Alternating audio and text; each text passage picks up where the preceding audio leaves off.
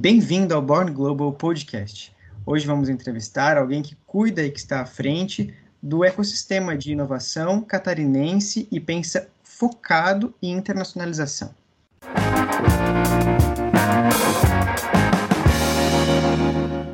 Olá, Nayara, muito obrigado por aceitar o convite, obrigado por estar nesse podcast. Então, desde já, olha, é uma grande honra realmente, porque a gente fala que falar sobre o ecossistema catarinense parece que, ah, eu já escuto bastante, mas com certeza tenho a, absoluta noção que muitas pessoas que nos escutam não conhecem muito do que acontece de internacionalização. Que você pode se apresentar, contar um pouquinho de como funciona a tua trajetória, o que, que você está fazendo agora. Com certeza, Leonardo. Primeiro, eu agradeço aí pelo convite. Eu sempre falo que internacionalização é o meu tema, minha paixão. Eu trabalho com isso já faz quatro anos e eu amo, né? Todo dia é um novo aprendizado, todo dia você descobre alguma coisa, você vai construindo, né? Essa relação aí com outros mercados. E, e eu concordo contigo, tem pouca ainda visibilidade de como as nossas empresas, daí falando um pouquinho mais de Santa Catarina, elas estão lidando né, com essa questão de identificar essas oportunidades em outros mercados, em se preparar, né, em que momento que elas estão. Então vai ser um prazer a gente trocar uma figurinha sobre isso aqui no teu podcast. Você está agora na vertical de internacionalização da ACAT, certo? Exatamente, Leonardo. Eu faço um trabalho voluntário dentro da CAT. Eu sou líder do que eles chamam de grupo de temático de internacionalização. Ele não é uma vertical, porque as verticais lá elas olham para o segmento de mercado. Então tem a, a, vertical de varejo, a de saúde e o grupo temático ele é matricial né, a gente consegue aportar valor para tanto startups de, de saúde, startups da, de varejo, de agronegócio. Então, a gente trabalha aí com todo mundo. Digamos que todo o ecossistema da CAT ele pode estar envolvido aí com o grupo temático de internacionalização. E eu comecei a fazer esse trabalho voluntário lá foi no ano passado. Eu tenho um par, ele é o Guilherme Coan, ele é um dos sócios da Involves, que também é outra startup aqui da nossa região. E a gente começou a trabalhar juntos lá para essa criação e desenvolvimento do grupo. Na verdade, o grupo já existia, mas a gente começou a trabalhar, poxa, como é que ele vai ser conduzido? Como é que a gente vai entregar valor para as nossas startups? O meu envolvimento com internacionalização ele é tanto na CAT, fazendo essa liderança do grupo, quanto no meu trabalho de, de dia a dia. Eu trabalhava na expansão da Resultados Digitais, foi quando eu comecei a me envolver com internacionalização. Trabalhei lá é, dentro da expansão internacional três anos mais ou menos, e já estou há quase um ano trabalhando daí sim na liderança da internacionalização da Involves. Né? Acabamos que eu e o Gui, a gente acabou se conhecendo ali na CAT, digamos que deu match, e a gente começou a trabalhar juntos já em janeiro desse ano. E além disso, como eu te falei que eu sou muito, muito apaixonada, acredite, por internacionalização, eu também criei uma consultoria esse ano que é voltada para a internacionalização de empresas de, de, tecnologia, né? Ela se chama Big Global. Então, é, é, esse é todo o meu envolvimento com esse tema, tá, Leonardo? Tu estava duvidando que eu gosto, agora tu não duvida mais. Não, nem eu, nem ninguém. Vamos por partes, né? Da cerca são várias frentes que você atua. Na internacionalização ali, com a vertical na ACAT, existem agendas periódicas? Como é que funciona? Você falou de gerar valor para as startups, eu entendo que a internacionalização talvez não seja a principal prioridade no dia a dia das empresas que estão ali, das incubadas, que também fazem parte do ecossistema da ACAT. Como tem sido esses trabalhos e a agenda de vocês? Perfeito, Leonardo. Esse grupo, quando ele foi criado, ele foi criado pelo Everton, que é o CEO da Agriness, justamente porque a empresa dele estava se internacionalizando e ele sentia muito essa necessidade de trocar, né, aprender com outras empresas ou levar os aprendizados dele. Então, ele criou esse grupo foi em 2018. E depois de um tempo ali tendo alguns encontros, eu participei de alguns desses encontros como palestrante, até falavam, ah, e comenta da expansão da RD, o que, que tu pode levar para o pessoal. Então, depois desse primeiro ano aí de testes, digamos assim, quando eu e o Guilherme a gente assumiu a liderança do grupo, a gente falou: Bom, vamos fazer o seguinte: vamos entender quais são as dores do ecossistema o que, que essas empresas que têm interesse na internacionalização, mas ainda não começaram, ou que estão começando, ou que já estão mais avançadas, o que, que elas precisam? O que, que dói mais? Né? O que, que elas precisam de conteúdo, ou de experiência, ou de especialistas? Então, a gente fez um mapeamento, isso foi assim que a gente assumiu a liderança do grupo no ano passado, e a gente conseguiu coletar muita informação. E dentro dessa informa dessas informações, a gente desenhou uma agenda de eventos que a gente faz presencialmente. Eles vêm ocorrendo desde março de 2019. A gente só parou durante o período da pandemia, de março até junho. A gente não fez evento, muito estava muito um momento muito estranho, né? Muitas pessoas é, tendo que voltar às suas prioridades para outros temas. E a gente recomeçou de volta em julho e a gente está seguindo uma agenda até o fim desse ano aí, dentro dessa programação, de olhar o que, que essas empresas precisam. Então, a gente já falou de internacionalização de produto, como é que o pessoal tem que fazer para adaptar suas soluções para outros mercados, não olhar só para a tradução, mas para preparar a infraestrutura, essa internacionalização, a localização para mercados específicos. A gente já falou de temas legais, fiscais, tributários, que são uma grande dúvida também das nossas empresas. A gente já falou de geração de demanda, o que, que é que pode ser feito para começar a prospectar esses clientes em outros mercados, ações de marketing, ações de vendas. A gente já cobriu um like bem bacana. No total, se eu não estou enganada, Leonardo, a gente já fez uns 10 a 12 eventos, eu não tenho o número certinho aqui, uhum. mas a gente já passou por vários temas e a gente deixa tudo isso no, como um ativo no YouTube da CAT. Tem uma playlist, que é a playlist do Internacionalização. Todo mundo que quer em qualquer momento olhar para um desses temas, entender o que, que a gente conversou lá, pode ter esse acesso. Então a gente opera dessa maneira, muito com esses conteúdos abertos e as pessoas discutindo, a gente sempre faz painel, a gente coloca os empreendedores que já passaram por essas dores para compartilharem justamente o que, que eles já aprenderam, por onde as pessoas devem ou não devem seguir. Eventualmente, a gente coloca especialistas em uma temática para trazer uma parte mais técnica, uma orientação aí para o pessoal. E tem sido bem bacana, assim, porque tem muita interação também, tem muito de as pessoas fazerem perguntas, ou tem um networking. Eu vejo muito que as empresas se conectam por, poxa, tu tá passando por essa dor, eu também tô. Elas vão lá e fazem conversas e se ajudam. Isso tem sido muito legal de ver nesses últimos dois anos. Então, além desses grupos abertos, a gente também tem um, um grupo no WhatsApp no, no WhatsApp, é um grupo aberto, todo mundo que tem interesse, é, seja uma empresa que está internacionalizando, seja um fornecedor de algum serviço relacionado, seja uma pessoa interessada na área, estudantes, todo mundo. A gente deixa esse grupo aberto e quem quiser vai lá e entra, né, e participa das discussões, faz pergunta, sempre tem alguém levantando a mão falando, olha, alguém já passou por isso, daí o pessoal se ajuda. É, infelizmente, estamos num podcast, eu não consigo enviar o link, mas eu posso dar uma orientação. Quem quiser participar desse grupo é só enviar um e-mail para o internacionalização@cat.com.br pedindo a adição e a gente sempre adiciona. Ah, que bacana. Esse principal valor, de, o valor de ecossistema, porque conectar com as pessoas que estão ao redor, seja fornecedor, é, vai projetando as empresas de uma forma que os objetivos tornem-se mais viáveis. É, nesse sentido, você acha que, na sua visão, a internacionalização se tornou mais eloquente na pauta das empresas de base tecnológica aqui em Santa Catarina, seja com o trabalho da vertical, ou seja na tua visão mesmo? Sim. Eu sou uma pessoa muito voltada a dados, tá, Leonardo? Qualquer coisa que eu não tenha quantitativamente, eu sempre fico meio, hum, será que eu estou falando alguma coisa correta ou não? A minha percepção, assim, sem nenhum tipo de dado, é que sim, cada vez mais, e daí eu não estou falando só do nosso ecossistema, mas junto do nosso ecossistema, o ecossistema de startups brasileiras, tem falado sobre internacionalização. Como é que eu percebo isso? Tanto no número de empresas que cada vez mais estão participando dos nossos encontros e do nosso grupo no WhatsApp.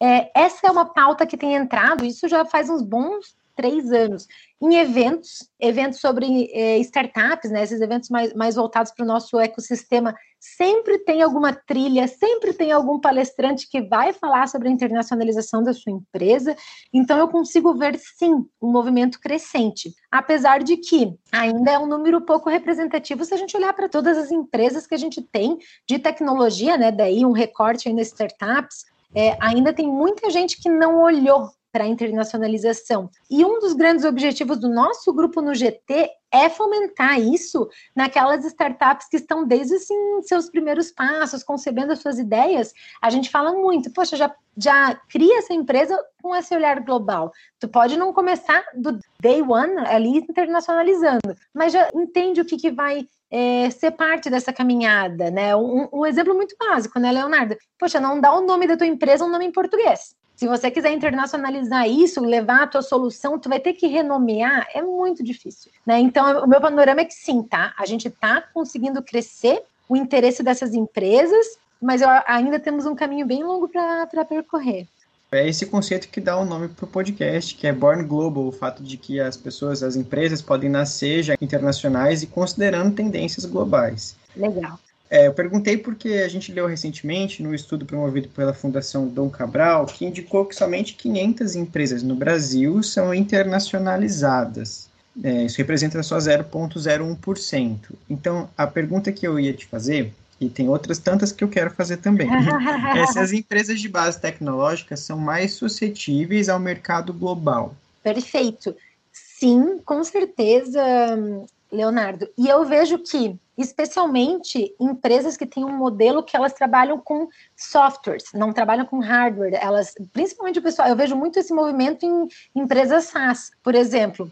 O pessoal tira essa camada aí desse dificuldade de, poxa, tenho que exportar o meu produto e a questão logística, e ele vai ser desenvolvido aqui ou vai ser lá, eu vou ter que ter um time lá para criar esse produto.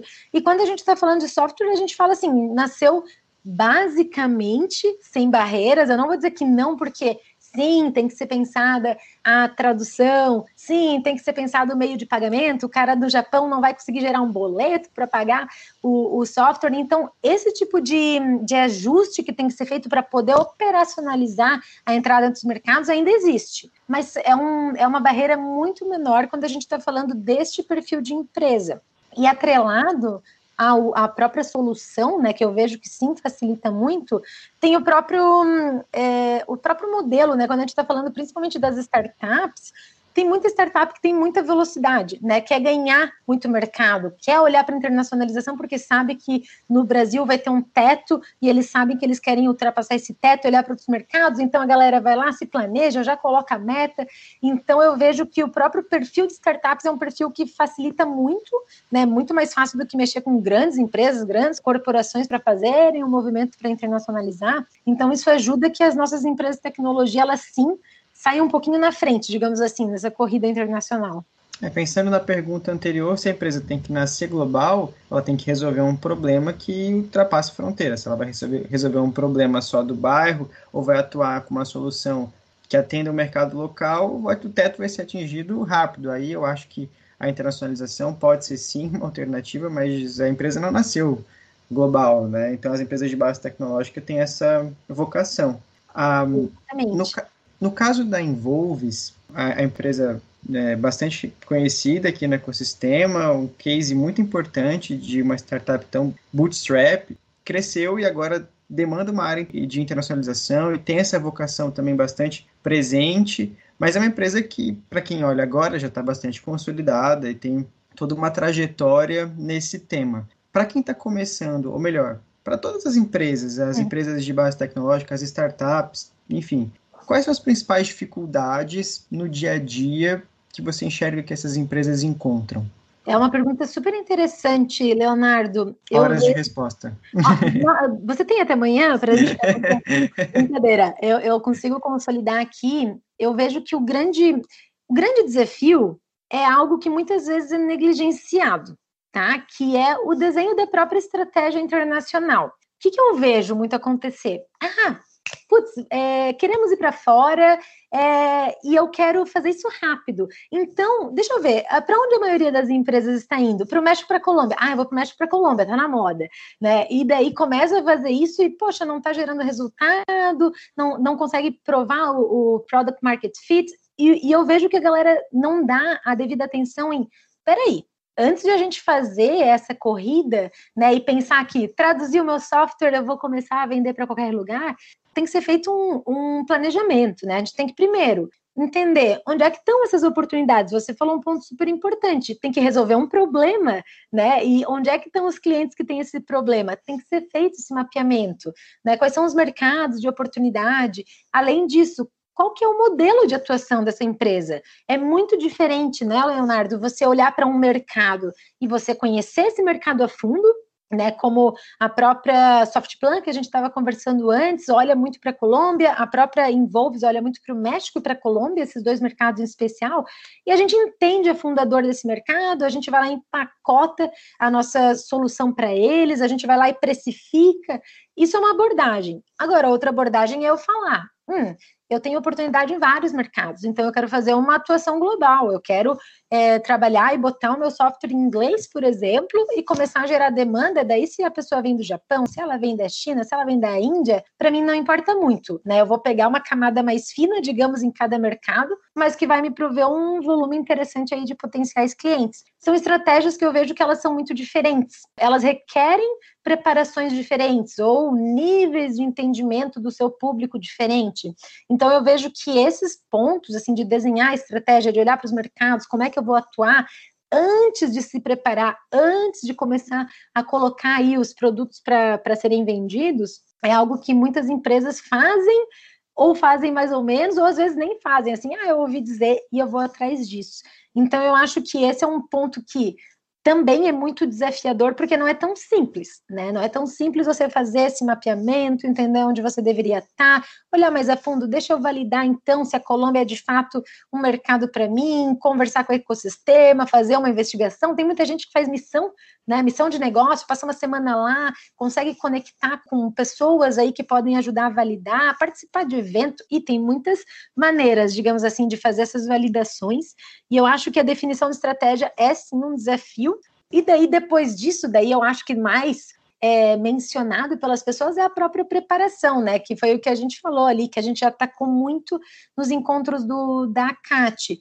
Preparar o meu software, encontrar meio de pagamento, é, contratar, né? Eventualmente contratar pessoas com outros idiomas é um desafio, não é tão trivial pessoas que sejam fluentes. Por exemplo, no nosso ecossistema aqui de, de Santa Catarina, não é tão fácil encontrar pessoas que falem espanhol. Até me assustei. Eu achava que teria muito mais gente preparada para isso, e quando eu comecei a contratar, eu descobri que não era tão rápido que a gente ia encontrar essas pessoas, era mais fácil encontrar pessoas falando inglês, né? Eu tô falando quando eu comecei, né? Três anos atrás. Hoje eu já sinto que tem mais oportunidade, né? Mais talentos disponíveis. Então eu vejo essas duas questões, viu, Leonardo? A estratégia e esse, essa setup global, né? O que, que eu tenho que fazer para garantir que a gente vai prover uma experiência boa aí para o nosso usuário, de que ele entre no site esteja no idioma dele, de que se ele pedir uma cotação, alguém vai responder no idioma, se ele quiser fechar o contrato, o contrato vai estar adaptado, o produto vai estar trabalhando né, perfeitamente ali para o que ele precisa, se ele precisar de atendimento. É muita coisa, né? Envolve a empresa como um todo, né? E, e é um desafio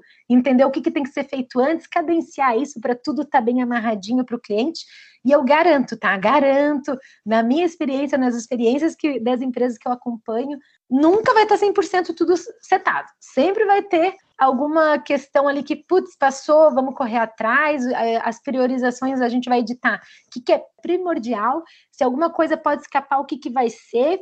E depois a gente vai fazer todos esses ajustes e garantir a melhor experiência para o cliente. Mas até hoje eu nunca vi alguém, uma empresa conseguir deixar tudo perfeito, perfeito, perfeito, sem que nenhum cliente fale, poxa, esse e-mail aqui eu recebi em português, né? Tem que fazer esse ajuste. A gente vai lá e sai correndo e faz o ajuste do e-mail. Mas eu acho que é a minha visão dos desafios, viu, Leonardo? O e-mail, o e-mail em português, assinatura em espanhol e assinatura em português. Tudo em Mas... É, o portunhol. Puxa, né, é muito, é muito bom ouvir isso realmente, porque não os desafios em si, mas pensando que eles podem ser superados, né? Mas é, tem, eu acho que as pessoas que querem fa sair fazendo e estão nessa loucura de. Ah, imagino que muitas delas sejam que essas que vejam o glamour que é a internacionalização, bem entre aspas aqui, essa primeira leva já toma um choque de realidade só de ouvir o Gui contando os perrengues do México, né? Então tenho certeza que essa história, eu imagino que você também tenha é, várias histórias para contar, todos nós temos aqui né, isso, mas também o oposto não pode ser um estigma de tornar a internacionalização uma super barreira, algo muito complexo. Mas é que isso é, nossa, é muito isso que você comentou agora. O, a pessoa vai abrir uma empresa aqui no Brasil, ela faz uma pesquisa, ela tem mais espaço para errar, a diferença é que ela conhece o ambiente, assim, entre aspas, em que ela está pisando, sabe mais ou menos as trajetórias lá fora. Você falou ali que envolve a empresa como um todo, né? Exato. Cara, é, é isso. As pessoas às vezes, ah, não, então eu vou contratar um vendedor que fala espanhol e ele vai resolver meu problema. Aí ele vai fazer tudo. né? Então eu acho que cercar essas opções, ou cercar essas, essas lacunas que podem surgir, vem com uma boa estratégia de internacionalização. Então, uhum. nossa, isso é para quem para quem está pensando em atingir um mercado global, expandir os seus negócios, começar pela estratégia não é só o mercado que eu vou vender, não é só contratar alguém de fora, não é só traduzir uhum. o software ou traduzir, é, independente da solução que seja, né? Mas não é só isso, tem dimensões culturais. meu Deus, vou disponibilizar aqui o link da playlist para os diversos assuntos que eu sei que a Vertical trata para que isso seja mais eloquente no ecossistema também. Com certeza, com certeza, Leonardo. E você falou um ponto super relevante.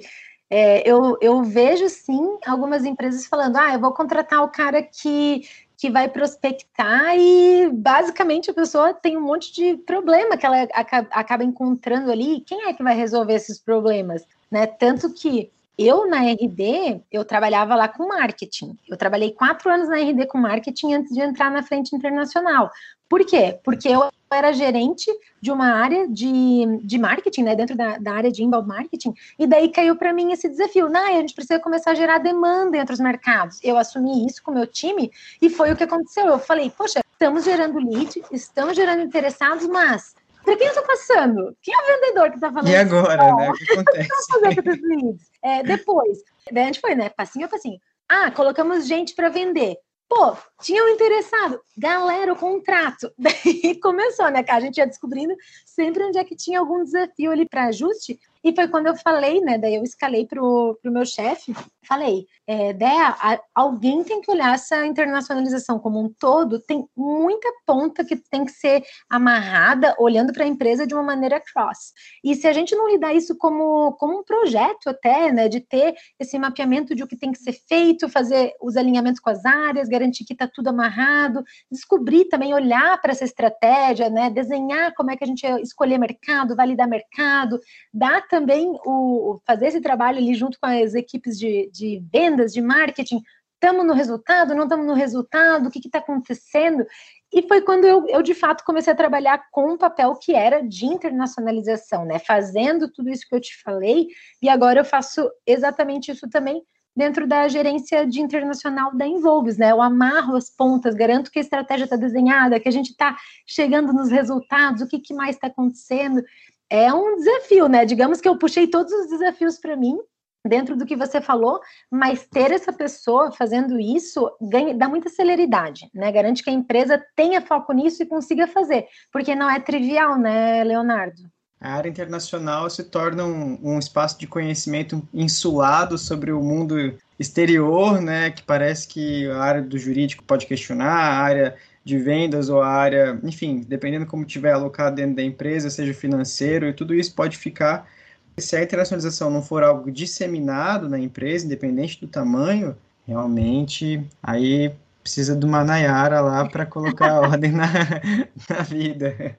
E parte do meu papel é isso daí, tá? É, é essa criar esse global mindset nas pessoas de, poxa, produto, vamos desenvolver as coisas já preparando a estrutura para internacional, poxa, pessoal do financeiro, vamos, né, nos processos que vocês estão desenhando agora, vamos pensar no internacional junto, faz parte aí da, de toda essa responsabilidade, né, Leonardo, mas eu acho que é, é um ponto-chave se a empresa não está com todo mundo alinhado sobre esse desafio, sobre a importância estratégica, né? E daí de uma empresa para outra vai variar se é mais ou menos importante. Se o time não tiver comprado, se o time não tiver entendendo o que está acontecendo, por que, que a gente está indo para lá, como que a gente está nessa expansão, onde é que estão os desafios, putz, daí, é, daí o negócio se estende, né? Daí essa expansão ela vai virar um sonho distante mesmo, e isso tem que garantir que não, que todo mundo está alinhado, a estratégia está desenhada e que está todo mundo correndo atrás. Alguns mais, alguns menos também, dependendo do, do impacto do, do seu trabalho dentro dessa expansão. Bom, então que todos aqui que nos escutam sejam os que correm mais atrás da, da internacionalização. É, Nayara, muito obrigado por esse momento de conversa. Muito obrigado. Eu sei que ficaram vários anseios para aqueles que nos ouviram. Quem quiser te encontrar, saber um pouco mais sobre a Vertical, você já deu e-mail antes, se quiser repetir agora, mas eu vou deixar depois na descrição desse podcast. Se você quiser dar suas redes pessoais, um contato que fique melhor, fica à vontade. Poxa, eu tô pensando aqui como é que eu passo esse contato aqui. Podem me buscar no LinkedIn. Não existe outra Nayara Dalama. O meu sobrenome é meio complicado. É D apóstrofe A L A M A. E com certeza vão me encontrar ali. Tá certo. Vou passar com toda a descrição completa para encontrar o seu trabalho, o trabalho da Cat também, Perfeito. capitaneado por você, pelo Guilherme. Se tudo der certo também, vou convidar o Gui e vou convidar também o pessoal da Agnes que compareçam. Vou estender os convites ao ecossistema daqui e também os, os demais estados que nos escutam vão ficar contentes em saber do trabalho que a gente faz aqui em Santa Catarina. Poxa, Leonardo, você não sabe o quanto eu fico feliz por essa tua iniciativa. Eu acho que ela só tem a agregar sobre esse tema do, de internacionalização em todo o país, digamos assim. Tem muita gente boa aí com histórias de, de aprendizados, de muito sucesso que você com certeza vai poder trazer aqui para passar para os teus ouvintes. Nossa, eu posso agradecer qualquer espaço que eu tenha aí para poder apoiar o pessoal nesse desafio de internacionalização, eu sempre vou aceitar. Muito obrigado, Nayara. Muito obrigado a você que nos escuta. Roda a vinheta.